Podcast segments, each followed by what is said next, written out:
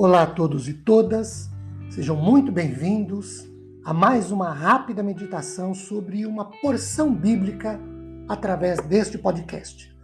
Meu nome é Ricardo Bresciani e eu sou pastor da Igreja Presbiteriana Filadélfia de Araraquara, situada na Avenida Doutor Leite de Moraes, 521, Vila Xavier. É um prazer poder levar a todos vocês mais um trecho para meditação na palavra do Senhor. Hoje, Segundo aos Coríntios, capítulo 4, versos 8, 9 e 10. O 8 começa dizendo assim: Em tudo somos atribulados, porém não angustiados, perplexos, porém não desanimados, perseguidos, porém não desamparados, abatidos, porém não destruídos, levando sempre no corpo o morrer de Jesus, para que também a sua vida se manifeste em nosso corpo. Queridos, é interessante notar que nestes três versículos lidos, aqui de 2 Coríntios 4, Paulo apresenta vocábulos que são, ao mesmo tempo, paradoxais e contrastam natureza, natureza pecaminosa caída, com a graça de Deus. Por exemplo, no verso 8, pela natureza carnal e caída, pecaminosa, nós somos atribulados, mas pela graça do Senhor não somos angustiados, apesar das tribulações. O comentário bíblico da nova versão internacional diz que nós somos saqueados, mas não cercados. Interessante. O verso 8.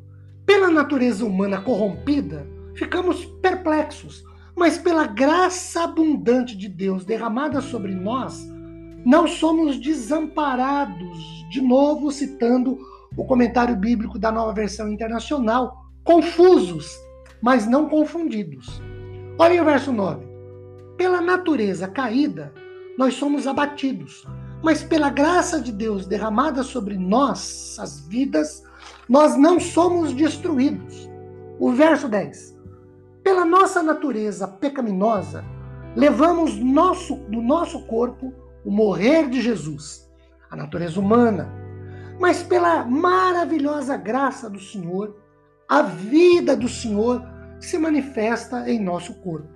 F. B. Meyer diz que Paulo confessa nesse trecho, com o uso desses vocábulos, atribulado, perplexo, abatido, perseguido, decadências. Mas ele sabia que elas significavam maiores oportunidades de Jesus manifestar por meio dele seu poder de graça.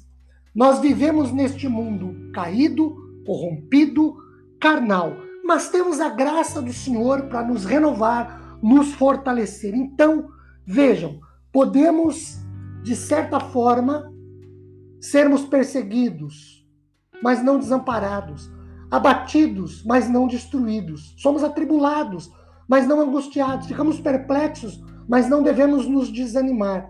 Levamos sempre no corpo o morrer de Jesus, mas também temos sua vida neste mesmo corpo. Queridos, Deus nos abençoe grandemente, derramando sobre nossas vidas sua graça após ouvirmos a sua palavra. Que Deus nos dê paz, consolo e conforto. Tchau, gente.